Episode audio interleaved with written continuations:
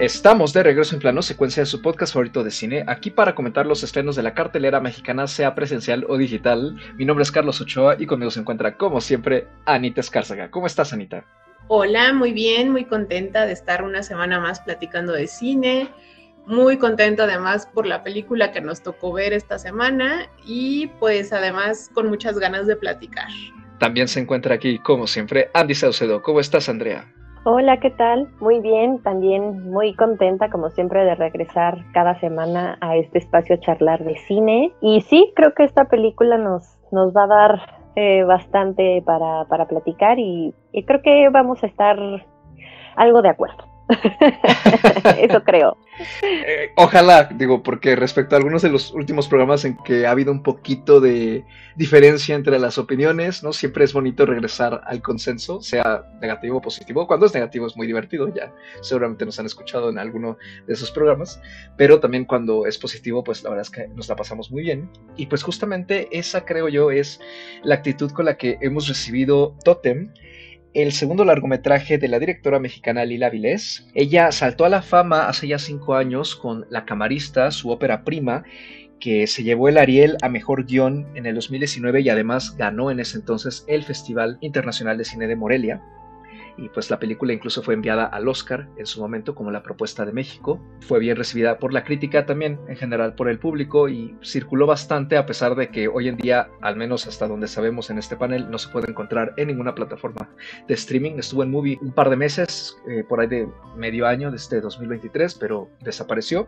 una lástima. Pero pues en esta ocasión regresa con este segundo largometraje que también participó en el Festival de Morelia y además no solo eso, se llevó el premio mayor, ganó el festival le dio a Lina Vilés también el premio de dirección y se llevó aparte el premio del público. Y está protagonizada por Naima Sentíes, Montserrat Marañón, Marisol Gacé, Saori Gursa, Mateo García, Teresita Sánchez, quien participó en la camarista, por cierto, y Azú Alarios y Alberto Amador, y otro punto a destacar de Totem es que la película fue prácticamente el único largometraje latinoamericano que consiguió entrar a la competencia oficial del Festival de Berlín a inicios de este año. Y para redondear justamente este viaje que ha transitado ya Lila Vilés, ha sido escogida también para ser la contendiente de México en la categoría de mejor película internacional en los Oscar de este 2024 que ya está muy cerquita. La recepción aquí en México al menos le ha ido estupendo, ¿no? también la audiencia parece que la ha estado disfrutando mucho, la está distribuyendo Cine Caníbal por todo lo ancho del país y pues justamente no podíamos perder eh, esta oportunidad de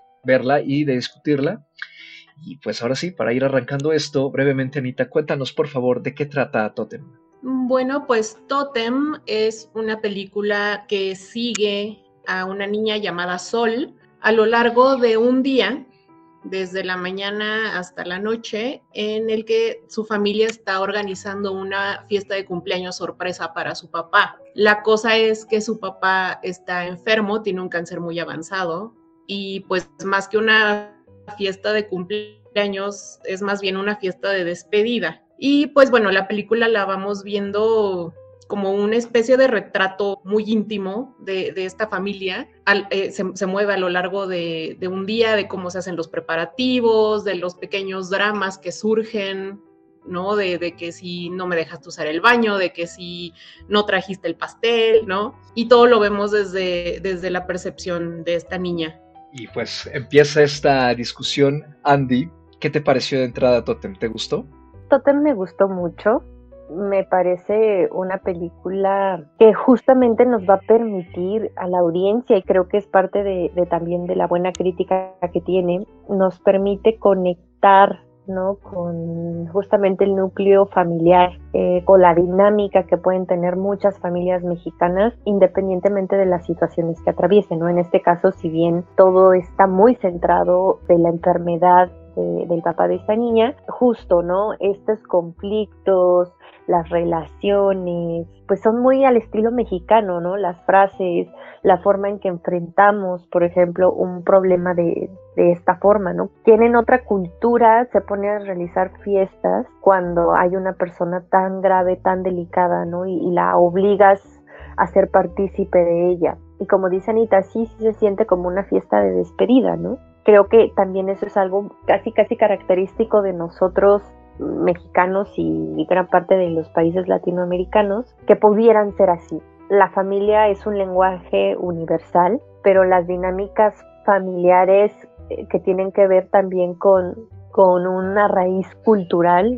En, en, este sentido, son bastante interesantes. Totem a mí me pareció además dentro de lo que se ha visto de cine mexicano en los últimos años, una película con un enfoque diferente. Es decir, hemos hablado aquí de Noche de Fuego, de otras películas, eh, sobre todo en los últimos años, ¿no? que, que hacen mucha referencia a la violencia, a la inseguridad, desapariciones forzadas, ¿no? problemas de migración. O sea, son temáticas muy violentas, ¿no? Y muy crudas de una realidad, ¿no? Es un reflejo de, de, una realidad existente, vigente y que eh, adolece, ¿no? Nuestro país, ¿sí? Y Totem surge de, en, en, un discurso completamente diferente, ¿no? Si, si, es un retrato, es también el reflejo de, de una sociedad, pero al ser este enfoque sobre la familia, sobre cómo todo gira en torno también a la visión de una niña, ¿no? Que, que está aprendiendo también lo que es la pérdida, ¿no? Porque al final ella tiene que procesar que hay una posibilidad de que su papá se muera y ella justamente está constantemente preguntando si su papá se va a morir. Cambia completamente en ese sentido el esquema de lo que hay actualmente en el cine mexicano no solamente las comedias, no solamente temas de migración y de inseguridad, sino también tenemos estas dinámicas mucho más profundas, con otro tipo de raíces que enriquecen, ¿no? Enriquecen lo que deberíamos estar viendo con mayor frecuencia en pantalla en el cine, ¿no? Me refiero a propuestas que sean variadas en, temáticas y en enfoques, ¿no? incluso en directores. Creo que también la vi con esos ojos y por eso me gustó pude apreciar que en este mar de, pues de películas mexicanas que hay año con año y sobre todo en los últimos 5 o 10 años, sí hay eh, una propuesta diferente en ese aspecto, ¿no? Podrían algunos incluso relacionar Roma, Roma también tuvo una temática distinta, aún así la separaría, ¿no? Creo que sí es, es diferente esta dinámica en Totem que la dinámica que podría tener Roma u otra película que aborde eh, a la sociedad mexicana o, la sociedad de, pues, de la Ciudad de México o de las áreas metropolitanas de la Ciudad de México, ¿no? Anita, ¿a ti qué te pareció Totem de entrada? A mí me gustó mucho Totem. A mí me pareció también como, como menciona Andy, ¿no? Es, es muy bonito ver, vaya, sin demeritar los otros temas, pero sí es muy bonito ver una temática diferente, un tipo de, relaciones diferentes en la pantalla en el cine mexicano. Y algo que tiene la película es que es sumamente nuclear, ¿no? O sea, se enfoca solamente en los personajes de esta familia, ¿no? En, en, Sol, en sus papás, en sus tías, en su abuelo y en esta casa, ¿no? Que esta casa parece ser también como un personaje vivo en la película. El, la manera en la que la directora se enfoca mucho en los espacios que hay dentro de esta casa. Es algo que me gustó mucho, que aprecié mucho en la película. Es una película que te deja muy triste, ¿no? Por, porque obviamente desde el principio uno ya sabe lo que va a pasar, uno ya sabe que el papá se va a morir. Y este ir cocinando esta historia a lo largo de un solo día, que son los preparativos de la fiesta, como que hace que el enfoque se vuelva muy muy específico, ¿no? En, los pequeños momentos, en las pequeñas interacciones, en las pequeñas discusiones, en las pláticas, en cómo cada miembro de la familia está atravesando este duelo, porque pues al final ya están asumiendo lo que va a pasar y ya están atravesando un duelo. Y cómo lo manejan los diferentes personajes es algo que me gustó mucho. Otra cosa que me gustó muchísimo de la película es lo bien escritos que están sus personajes. Es a veces difícil en, el cine, o al menos no lo vemos tan frecuentemente como quisiéramos, el tener personajes tan bien escritos que sin que te tengan que explicar mayor cosa, tú entiendes sus motivaciones, entiendes por qué hacen lo que hacen, por qué deciden las cosas que deciden Entonces, por ejemplo, me gusta mucho la interacción que hay entre estas dos hermanas, que son las tías de Sol, cómo tienen como personalidades muy distintas, enfoques muy distintos y cómo ambas están atravesando el duelo de manera totalmente opuestas y entiendes el porqué de cada, de cada una de sus decisiones y de cada una de sus interacciones, ¿no? Entonces, yo disfruté muchísimo la película por eso. A mí me pasa una reacción sumamente similar, también la disfruté mucho, me pareció muy cálida y creo que lo que tú has ya introducido como parte de esta discusión, Andy, de que se separa mucho de la temática que generalmente ha estado permeando al cine mexicano pues ya durante un buen rato, ¿no? Podríamos decir que hasta los últimos 15, 20 años, ¿no? En, en particular en la ficción. Eh, cuando se trata sobre todo del cine que está más dedicado a no apuntar por lo comercial, sí, yo creo que por eso de ahí también está este, digamos, prejuicio o creencia, ¿no? De que es que todo el cine mexicano eh, que busca ir un poco más allá y, digamos, tener seriedad, eh, está demasiado enfocado en la violencia, ¿no? Que, y, y, las historias relacionadas a esa violencia que se vive en el país, ¿no? Hay un punto ahí, o sea, sí, sí es cierto, ¿no? Que incluso lo dijimos en una de nuestras discusiones eh, sobre estas películas eh, que hemos comentado en el programa y que recomendamos mucho, ¿no? Como Noche de Fuego, que ya la mencionaste, o Sin Señas Particulares, eh, incluso La Civil el año pasado, que pareciera ser que son como matices de una misma historia, ¿no? Y se entrelazan, ¿no? tienen cierta coincidencia todas, parecía ser que tratan de lo mismo. Y aunque todas están bien en general y algunas nos han gustado mucho y se aprecia mucho el trabajo de, del equipo detrás de cada una de ellas, pues sí, de repente también estar viendo historias similares en ese sentido puede también llegar a cansar un poquito, ¿no? Entonces creo que por eso Totem también ha creado esta como bocanada de aire fresco, me atrevería a decir, porque justo se separa de esta línea temática y nos introduce algo con lo que me parece es muy fácil relacionarnos como audiencia mexicana en general. Me gusta mucho que la película es sumamente idiosincrática de cómo funciona la familia mexicana moderna y la manera en que afrontamos la tragedia en la vida cotidiana y poco a poco estamos tratando de lidiar con distintas burbujas de estrés que se van acumulando y que casualmente coinciden, y esto, o sea, supera la ficción, ¿no? Suelen ocurrir este tipo de, digamos, discusiones y momentos de estrés, situaciones incómodas, justo cuando va a haber alguna especie de celebración o reunión por algún motivo en particular, ¿no? Generalmente ocurre, ¿no? Siempre. Entonces, creo que el hecho de que se apoye mucho en la realidad de todos los días hace que se sienta justo eso, ¿no? Muy cercana, muy íntima, conocemos a esta familia bastante bien a lo largo de su hora y media. Nos acercamos en primer lugar a partir desde la perspectiva de Sol, pero poco a poco deambulamos por la casa, a veces sin ella, a veces con ella. Y si bien nunca enfocamos demasiado a un personaje en particular, salvo la protagonista, conseguimos conocerlos un poco y más o menos entender la posición en la que está parado cada uno y el por qué están reaccionando de cierta forma a esas pequeñas tribulaciones con las que se empiezan a enfrentar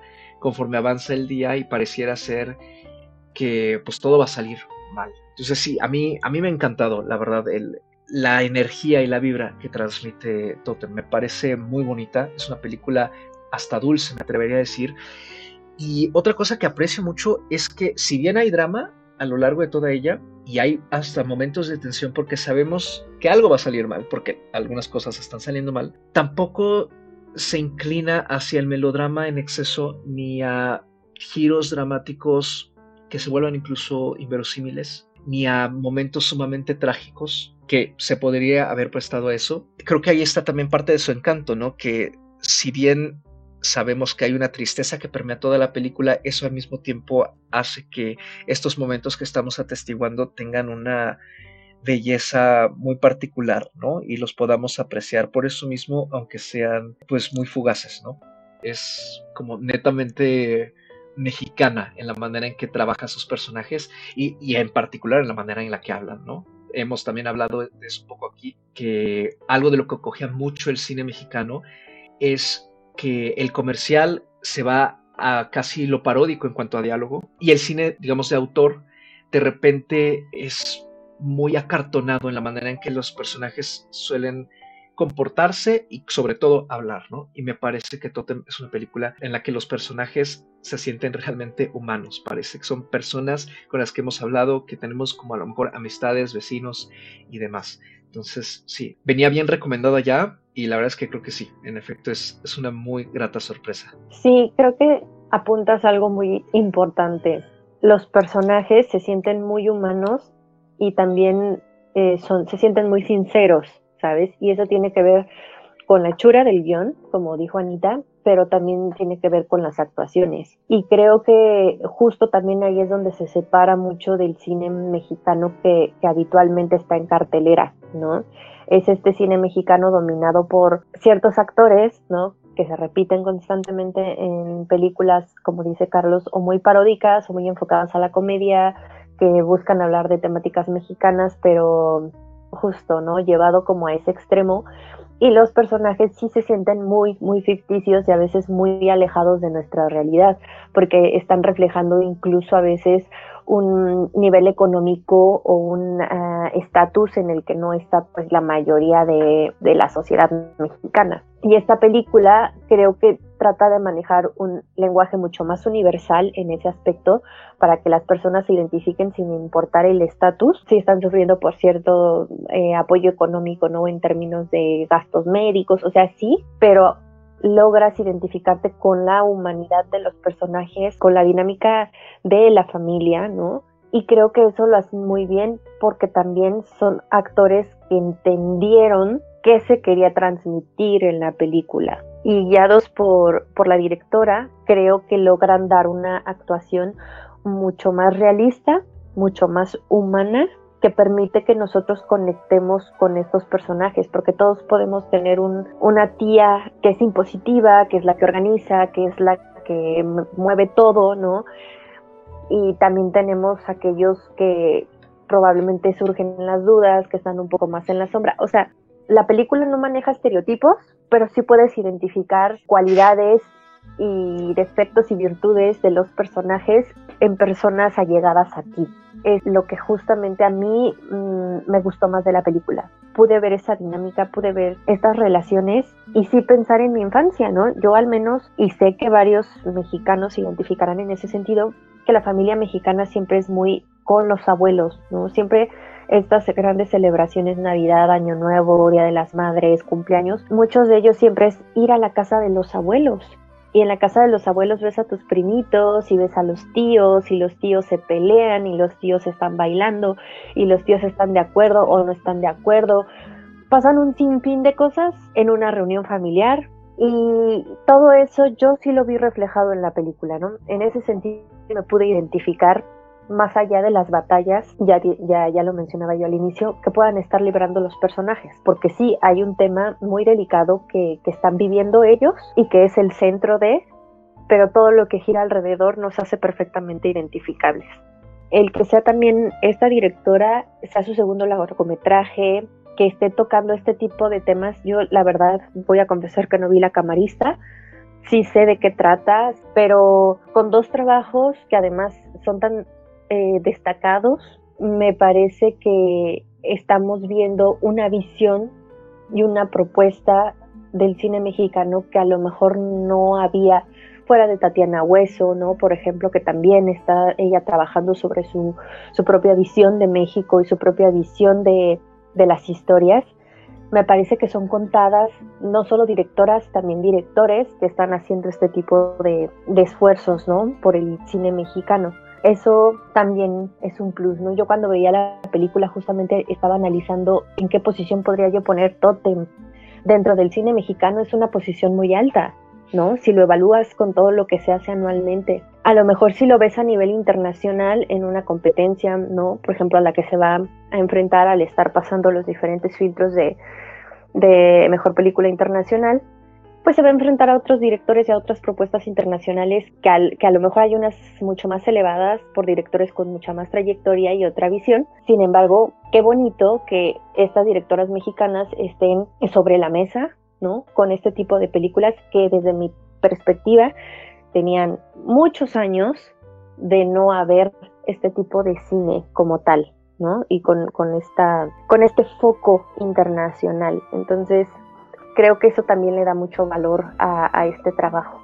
Creo que uno de los grandes méritos de esta película es justo esto que ya han mencionado, que es este naturalismo, tanto en su tema como en su ejecución, en sus personajes, las actuaciones. Y creo que tiene además una sensibilidad muy especial al enfocarse en esta niña, que si bien no habla mucho, sabemos que ella observa, y entiende el mundo y está tratando de aprender y de entender cosas más grandes, ¿no? Como es la muerte de su padre. En alguna de las escenas la vemos preguntándole a, su Alexa en el celular cuándo se va a acabar el mundo, porque a esa edad su familia es su mundo. Entonces resulta muy natural que Sol comience a cuestionarse este tipo de cosas, ¿no? Ella sabe que su vida va a cambiar radicalmente. Además, se entiende en la película que esta familia que estamos viendo es la familia paterna, es la familia de su papá, son sus hermanos, es su, papá. Cuando se muera el papá, ¿qué va a pasar? Ella va a seguir viendo a sus tías, va a seguir viendo a sus primos, ¿no? O sea, como que vemos todas estas preguntas formulándose en, en la cabeza de Sol conforme más observa, ¿no? Lo que hay en la familia, lo que está pasando ese día en la casa hay una gran relevancia que se le da a los animales que hay en esta casa, ¿no? Porque es una casa grande que tiene un jardín enorme. Hay muchos animales, no solo perros, gatos, pericos, también hay muchos insectos, un halcón que de repente se le aparece al abuelo, ¿no? Entonces hay también ahí esta relación de lo que es el, el tótem, ¿no? La imagen de un tótem con todos estos animales y que cada animal además vaya en la, en la cultura eh, de donde proviene la figura del tótem, el animal es como tu espíritu, ¿no? O sea, cada, cada quien tiene un espíritu animal. Y pareciera que en la película tratan de hacer mucho énfasis en eso, ¿no? En que, en que esta niña, Sol, tiene una sensibilidad especial por su conexión con los animales, por su apreciación a los animales y me gusta mucho esa metáfora. Creo que sí, la película tiene mucha sensibilidad y la manera en la que la maneja, no nada más en cuanto a su guion, sino también el manejo de actores. Esta niña Sol trabaja increíble. Es, vaya, todos los actores que salen en la película hacen un excelente trabajo, ¿no? Pero sabemos además que trabajar con niños puede ser más complicado y las actuaciones de los niños que hay en esta película son muy, muy naturales.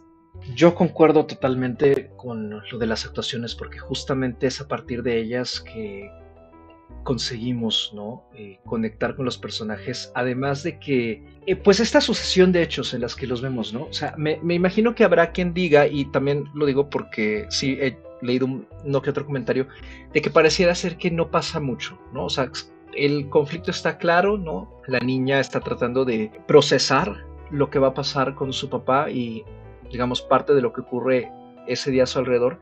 Pero como que fuera de eso, el resto parecía ser que son ocurrencias. A mí no me parece que lo sea, me parece que son situaciones que se pueden dar fácilmente en este tipo de reuniones y además también hay ciertas excentricidades que si bien pues son eso, excentricidades, también son claramente mexicanas, ¿no? Como por ejemplo esta escena que a mí me pareció tremenda, ¿no? Muy, muy, muy divertida, pero también muy mexicana, ¿no? De cuando una de las eh, tías de Sol, esta Alejandra, manda a traer una especie de, pues no sé si era medium o exorcista o persona que se dedica a alejar las malas vibras, ¿no? Y que hace esta especie de limpia en su casa y que recurre a unos métodos claramente, eh, pues hasta inventados, ¿no? Por ella misma, pero que vamos, esta situación lo vemos completamente factible y posible, ¿no? Dentro de un entorno así, porque forma parte también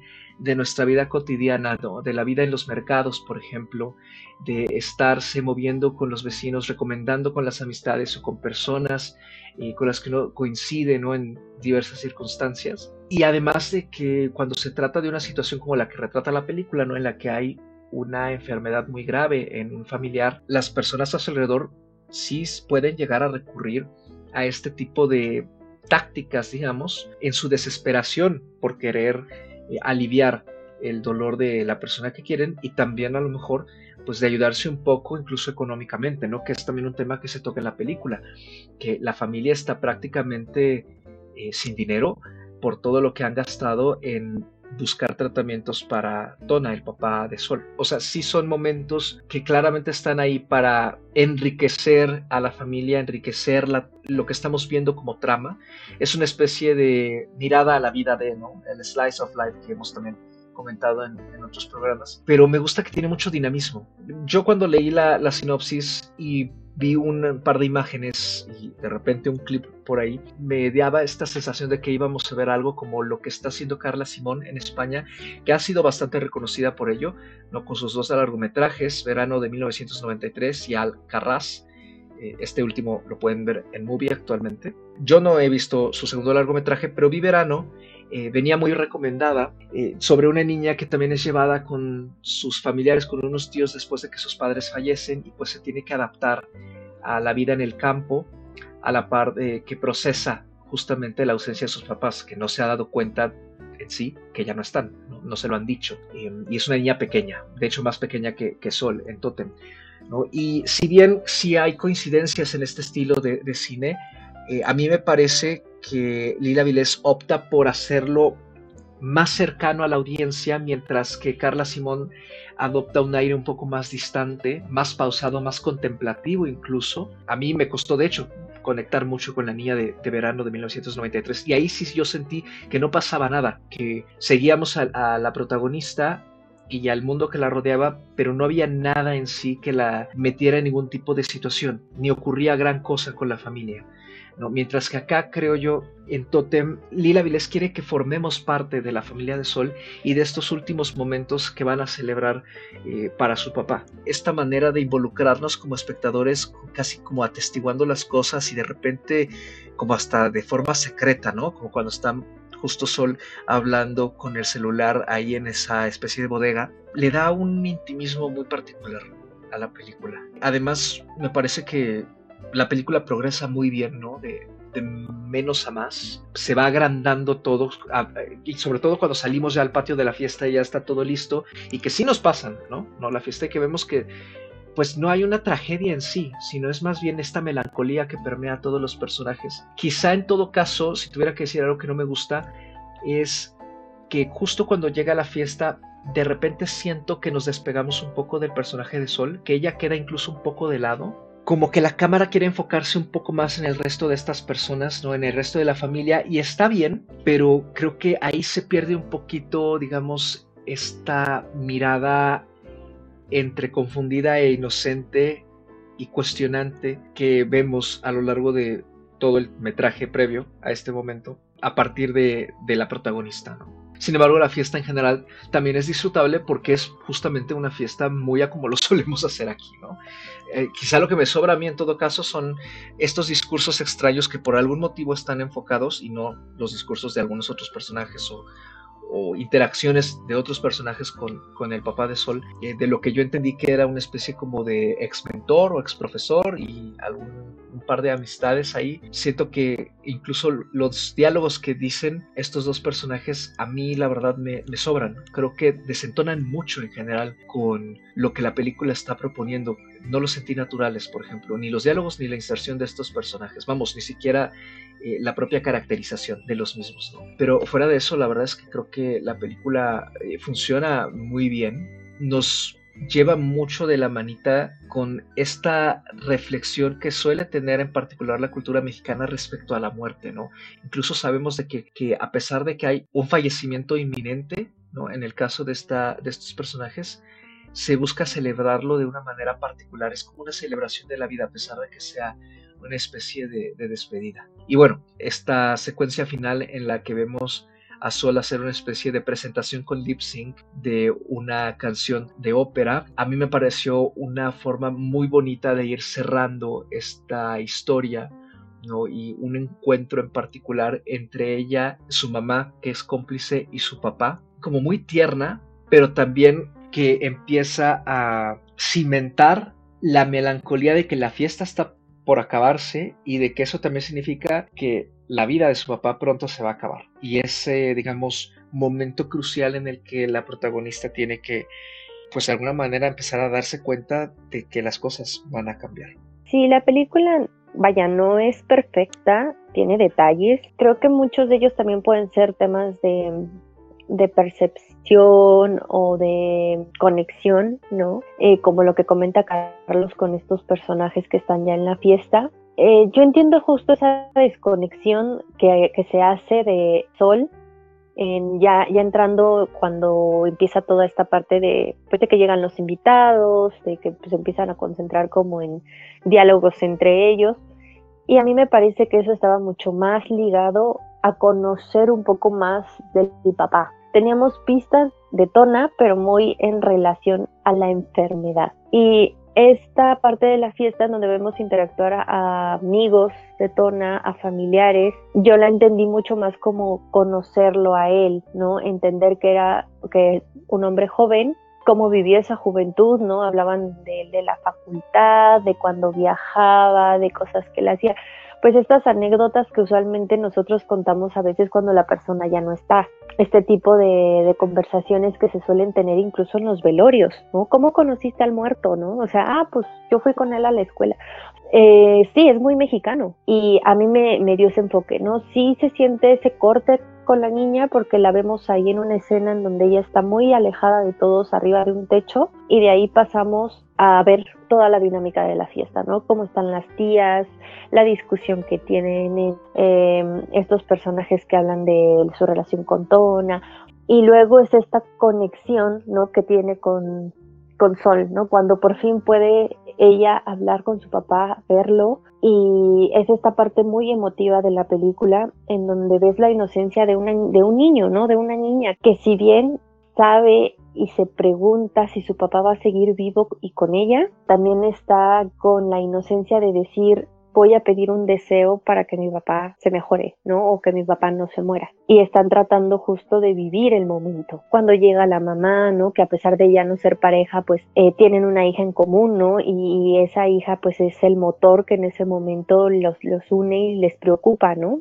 Y que en ese momento prácticamente se despide de ella de una forma particular, ¿no? Con un regalo que es significativo. Creo que, que, que, ahí se unen, ¿no? Los dos personajes, tanto el personaje de Sol como el personaje de su papá. Y como dice Carlos, ¿no? A mí me parece que es muy eh, bonita esta escena eh, donde ella le, le expresa, ¿no? A lo mejor le da su regalo de cumpleaños a través de no algo material, sino más bien una experiencia más cálida, que es te canto una canción. Al final pues lo material es material y el recuerdo pues es, es aún más preciado, ¿no? Cuando se encuentra uno en una situación tan difícil y dolorosa. Entonces me gusta eso, sin embargo, eh, creo que la película ahí ya no sabe muy bien a dónde ir, porque si bien todo gira en torno a un día, a los preparativos de la fiesta, al desarrollo de la fiesta y ya cuando la fiesta se ve que va a acabar, pues ¿qué pasa después de una fiesta? Pues cuando acaba la fiesta todos se van a su casa. Y aquí la directora pues claramente no quiso decir, no, pues ya se rompió una taza cada quien para su casa y acabó la película, ¿no?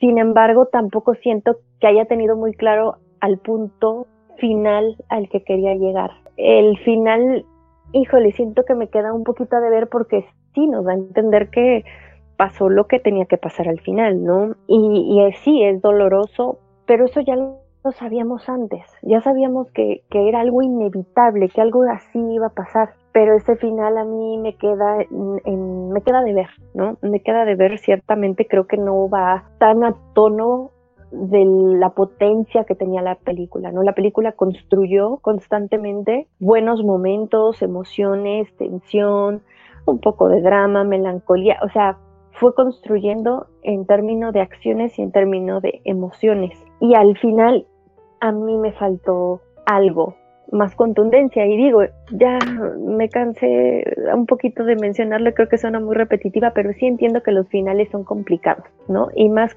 aún cuando estamos hablando de historias tan humanas. Más allá de la muerte, ¿qué otro final puede haber? ¿No? Entonces sí traté como de de compensar, sin embargo creo que pudo haber alguna otra forma con una mejor resolución que fuera mucho más potente. Y como decía, no creo que hay cosas que tienen que ver con percepción, que tienen que ver con, a lo mejor sí con hechura, con escritura, con el manejo de, cómo la directoria quería llevar la historia al final, sí es la perspectiva de la hija, pero luego de bueno de Sol, pero de repente cambia. A veces estamos con ella, a veces estamos sin ella, puede ser un tema de inconsistencia, puede ser un tema mucho más de fondo y a propósito. Entonces sí, digo, ese tipo de cuestiones pueden ser un poco más de la percepción que nosotros tenemos como audiencia, ¿no? Sin embargo, sí es de lo mejor que, que hemos visto en el cine mexicano, si no es de este año, al menos también de los últimos años. Fíjate que a mí me pasó lo mismo con, con, esta inserción de estos personajes y los discursos de estos personajes que mencionabas hace un rato. Entiendo que son, pues lo que menciona Andy, ¿no? Que son de cierta forma una inserción contextual de la vida de Tona, porque a lo largo de la película hemos visto ya mucho desarrollo de los personajes alrededor, ¿no? De, de, las hermanas, del hermano, del papá, y de Tona no sabíamos nada, ¿no? Entonces, entiendo eso, entiendo que es una inserción contextual, pero honestamente no sé si era necesaria o quizás es la forma en la que está insertada, porque vaya, ya sabíamos que Tona era pintor, sabemos que estudió algo relacionado con las artes, que a eso decidió dedicar su vida, pero creo que estos dos discursos en particular se alargan demasiado y como que sacan de contexto al espectador y no tienen mayor hilo dentro de la película. Pero en contraste vemos el discurso de esta tercera amiga que habla inmediatamente después de ellos, que sí me parece que es muy emotivo, ¿no? Porque ella menciona la huella que dejó Tona en su vida y ahí sí ya se siente esta despedida. Entonces yo siento que es ahí donde la película como que te rompe esta pequeña ilusión festiva que habíamos estado viendo minutos previos, porque de ahí lo que sigue de la fiesta es ya más cruda, a falta de una mejor palabra, porque también vemos a su otra hermana que está ya quebrada, que está finalmente aceptando que su hermano se va a morir, porque además esta hermana era la más aferrada, ¿no? a seguir buscando tratamientos, a seguir viendo de dónde sacaban dinero para pagar más médicos, mientras que, mientras que los otros dos hermanos ya habían aceptado que su hermano pues ya tomó una decisión. Y yo creo que este tema en particular es uno de los más fuertes de la película, porque vemos a un hombre que ya aceptó su muerte, que ya no quiere seguir con tratamientos, ya no quiere que se gaste más dinero en, en médicos y ahora está enfocado en tratar de dejarle algo a su hija, ¿no? Porque además sacó fuerzas de quién sabe dónde para pintarle un cuadro enorme y, vemos por otro lado a su familia teniendo estas discusiones, ¿no? A lo largo del día sobre qué vamos a hacer, ¿no? Creo que eso es un, uno, quizás el tema más fuerte de la película y que además me gusta mucho cómo está manejado, porque no es un momento dramático en particular, sino que es algo que a lo largo de la película se va haciendo presente, ¿no? Poco a poco, y todos tienen su manera de vivir su duelo y todos tienen su manera de, tratar de aceptar la, realidad que están viviendo, ¿no? En cuanto al final, pues mira, a mí honestamente el, final no me molestó, pero sí creo que pudo hacerse mejor, porque había detalles que se habían ido desarrollando a lo largo de la película que creo que pudieron haber funcionado quizás de una mejor manera para el final, ¿no? O sea, por ejemplo, con el tema este del cuadro que le pinta el papá, ¿no? Ese pudo haber sido el final, ¿no? El, tener ya el cuadro en la casa, o no sé, ¿no? O sea, creo que sí se pudo haber hecho mejor, pero vaya, creo que al final la película tiene mucho valor por todo lo que va cocinando previamente, ¿no? O sea, creo que para mí el final no tiene tanto peso porque desde un principio ya sabemos que el papá se va a morir, sabemos que en eso se va a acabar la película. Entonces creo que el final no era tan importante. Es que justamente es, eso a lo que yo me refería, Anita, ¿no? De que esos dos personajes como que rompen mucho el tono, ¿no? Hasta siento que de repente la película adopta mediante el discurso de ellos cierto aire hasta pretencioso. Claramente no tenía durante todo lo anterior. Sin embargo, regresamos, digamos, como al resto del entorno que ya se había planteado con la presentación de, digamos, los regalos, ¿no? Esta especie de show de espectáculos caseros con las que termina el, metraje antes de sus tomas finales. Me inclino más hacia donde estás tú, Andy. Hay algo en la manera en que la película se acerca al final, después de la presentación de Sol, que a mí me transmitió como una mano insegura. Da esta ligera impresión de que a lo mejor no sabía cómo terminarla o cómo llegar a un punto que se sintiera contundente para terminarla, ¿no? Creo que esta toma que tenemos de Sol como cayéndole el 20 de lo que en general significa la fiesta y lo que ella acaba de hacer, es buena. Naima Santíes lo hace muy bien, ¿no? Cómo va cambiando su expresión, su rostro y cómo lo enfoca Lila Vilés. Pero de repente tenemos estas tomas raras de la casa vacía que a mi gusto sobran, no me dicen mucho. Y en todo caso me dicen algo que como tú dices, Anita, ¿no? Es obvio, ¿no? Que la casa claramente, pues a lo mejor ese cuarto se quedó vacío después, aunque da la impresión de que toda la casa se quedó vacía después, ¿no? Yo sentí eso, como cierta duda por parte de la mano de la directora, como si no tuviera la certeza de que estaba tan convencida de que la película terminara así. Digo, puede ser que nos estamos equivocando, ¿no? Eh, pero es, digamos, la impresión que deja un poquito, al menos en mi caso. Pero fuera de eso, la verdad es que creo que los méritos que tiene Totem son muchísimo más que esos aspectos. No quiero decir que sean negativos, simplemente como que de repente nos descuajan un poco el producto en general, ¿no? Pero para ir cerrando, o sea, a mí la verdad es que la película me ha parecido fenomenal, muy bonita, muy familiar también, ¿no? Eh, es, creo yo, fácil de, acceder a verla. Podría verla cualquier miembro de la familia, para gente de cualquier edad. Me gustó mucho lo que tú comentabas, Anita, al inicio del programa sobre que la casa también pareciera ser un personaje más o cierta caracterización. Y en términos de eso, del espacio, me gusta que nunca nos sentimos perdidos en la casa. Empezamos a ubicar bien cómo está distribuida y la directora consigue también trazarnos el mapa en el que se mueven estos personajes con bastante claridad y al mismo tiempo se siente como muy grande y de alguna manera reflejando esta opresión con la iluminación y los cuartos todos atascados de cosas, quizá de que le hace falta escombrar varias de esas habitaciones y eso como que encierra a los personajes más en esta tribulación de que de cualquier cosita de repente que salga mal, como que les revienta un poco el darse cuenta de que las cosas no van a ser lo mismo después de que Tona fallezca, lo que a mi gusto es lo que yo sentí que le pasa al personaje de, de ¿no? que le falla el pastel y ella lo ve como algo más que no puede hacer bien por su hermano, aparte de pues, ayudarlo a encontrar una cura para su terrible enfermedad. La recomiendo bastante, ¿no? También si pueden echarle un ojo a la camarista, eh, esperemos que aparezca en algún lado por ahí para por lo menos sentarse. Vale la pena seguir el trabajo que está haciendo Lila Vilés, es una voz, creo yo, distinta, tiene una propuesta propia, también una sensibilidad muy particular. Pues yo para Totem, la verdad es que cierro con cuatro estrellas muy contundentes, creo que vale mucho la pena ir a verla al cine, ¿no? Afortunadamente tiene amplia distribución en este momento y pues sí me parecería que es uno de los estrenos que no, se, no nos podemos perder de este 2023 que ya está cada vez más cerca su final.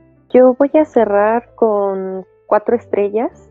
La verdad me gustó mucho. Yo incluso podría subirle a las cuatro estrellas y media. La voy, la voy a seguir pensando y justamente dimensionando, ¿no? Ya lo mencionaba en algún punto eh, porque bueno, si se compara con todo el cine mexicano que, que, se hace, no tanto de cine de autor como el cine mucho más comercial, pues es claramente una, un trabajo muy destacado. en un ámbito internacional también es un muy buen trabajo. Y bueno, yo igual la recomiendo muchísimo, creo que es una película muy universal. Además, como dijo Anita, tiene una temática muy fuerte, ¿no? Tiene, tiene algo muy duro, que es eh, el tema de la muerte, el tema de, cómo lidia una familia con, con una situación así, ¿no? Tan cercana, tan familiar, cuándo lo aceptas, cómo lo vives, ¿no?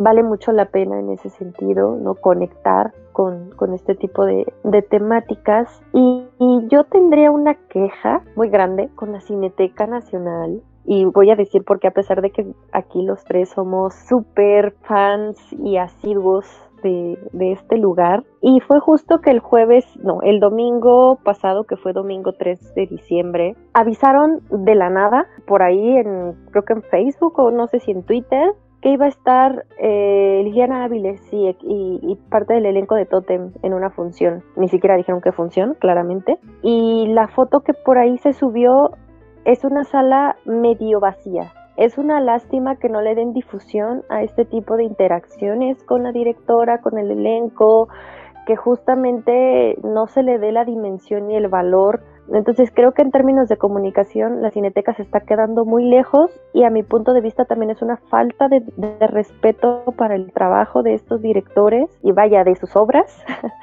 eh, que se presentan en recintos tan importantes, porque vaya, es la Cineteca Nacional eh, y la Cineteca de las Artes ahora, se, se han posicionado como recintos en donde cientos de personas y cinéfilos y vaya autores pues confían ¿no? Eh, este tipo de, trabajos y es en donde nos podemos acercar al cine internacional. ¿no? Entonces, vaya, esa es una queja grande que tengo porque me parecía que la cineteca merece y debe mejorar en ese aspecto porque si iban a invitar a la directora pues lo hubieran hecho de una mejor forma, ¿no? E, este tipo de interacciones es la que el público necesita, ¿no? Ver a la directora, preguntarle a la directora, hacerle sentir a la directora el, el pues el sentir, ¿no? De, de, lo que está transmitiendo su película y creo que será un muy buen foro y lo desaprovecharon completamente, ¿no? Esa es mi queja. Tampoco sé si este era el foro para quejarme, pero ya me quejé. Entonces, eh, vaya, los que puedan ir a ver Totem al cine, vayan a verla eh, y si en algún momento la encuentran en plataforma, también, ¿no? Véanla y sobre todo si la pueden ver en familia, creo que también va a ser eh, interesante los puntos de vista y la reacción que hay en torno a las temáticas que, de las que se ocupa esta película. Y yo creo que sí va a entrar en lo mejor de mi lista de este año 2023. En cuanto a mi calificación, estoy igual que Andy, yo también le puse cuatro estrellas, pero estoy tentada a subírsela a las cuatro y media porque es una película que me ha hecho pensar mucho en ella y entre más la pienso, más le encuentro cosas que me gustan, ¿no? Esta película ya la vi hace algunos días y como que se quedó, ¿no? O sea, se quedó ahí en mi mente, no he dejado de pensar en, en todos los elementos que me gustaron. Es un retrato familiar, claro, pero maneja temas complejos y lo hace muy bien. Yo conecté mucho con la película, la recomiendo ampliamente porque justo como dijo Andy, es una película que se puede sentir muy cercana, muy universal a pesar de, lo que también decías tú, ¿no? De su idiosincrasia, a pesar de ser una película muy mexicana, de una familia muy mexicana, de una, además de una ciudad en particular, de una clase social en particular, pero vaya, el tema de la familia y del duelo son temas universales. Entonces creo que, es muy fácil conectar con ella en ese sentido. Sí, ojalá que la, que la puedan ver en el cine, tache para la cineteca. Pero vaya, creo que, creo que son, son temas que la Cineteca sí tendría que, trabajar, tendría que mejorar, ¿no? Por el espacio que es, por el espacio que representa para el cine en en este país. Y pues con eso termina esta breve discusión sobre Totem, ¿no? que en el momento en el que sale este programa va a continuar en carteleras a todo lo largo y ancho de la República Mexicana. Queda nada más la recomendación de este episodio que me toca a mí, y pues si bien no tiene mucho que ver tal cual con Totem, ¿no? Digo, me habría gustado recomendar la camarista, pero como dije, no, no está disponible en ninguna plataforma que yo sepa, y si alguien sabe dónde, pues por favor pásenos el dato. Pero eh, quería recomendar otra película protagonizada por un niño, que es este largometraje del director indio Pan Nalin, que se llamó La última función de cine, Last Film Show, que estuvo en la Cineteca eh, con estreno por ahí de abril mayo, si mal no recuerdo. La película a mí en lo personal como que no me llamaba mucho la atención porque la trama en sí era una especie de recorrido autobiográfico de la vida del director eh, cuando era un niño en, en, una provincia allá en la India y cómo él se encontró con el cine y se enamoró del cine y ciertas vivencias que tuvo lo inspiraron para volverse justamente cineasta, ¿no? O sea, esta trama que ya hemos comentado aquí también en el programa con películas como Belfast y el tiempo del Armagedón, creo que, y los Fableman, que pues digamos se puso como de moda, ¿no? Que a ciertos directores de ya cierta generación empezaran a rememorar ese encuentro inicial que tuvieron con el séptimo arte. Digamos, la, trama mía me parecía algo gastada, pero me llama mucho la atención la película de todas maneras y la verdad es que salí maravillado. De todas las que hemos mencionado eh, que se relaciona al tema, a mí en lo personal es la que más me ha gustado. Me parece que es una película magnífica. Justamente seguimos a este niño de nueve años llamado Samai, que se enamora del cine y empieza a verlo a escondidas en contra de los deseos de su padre. De alguna manera, poco a poco se va involucrando más y más en cómo funciona una proyección en el cine de la ciudad en la que él vive, ¿no? Y empieza a descuidar sus estudios y digamos, le suceden varias cosas que justamente lo inspiran a llevar el arte eh, también a los niños que lo rodean, a sus compañeros. Y creo que además tiene una preciosa y muy em, importante reflexión sobre la transmutación incluso física del séptimo arte y de cómo de alguna manera a lo mejor puede formar parte de nuestras vidas de formas que no esperaríamos.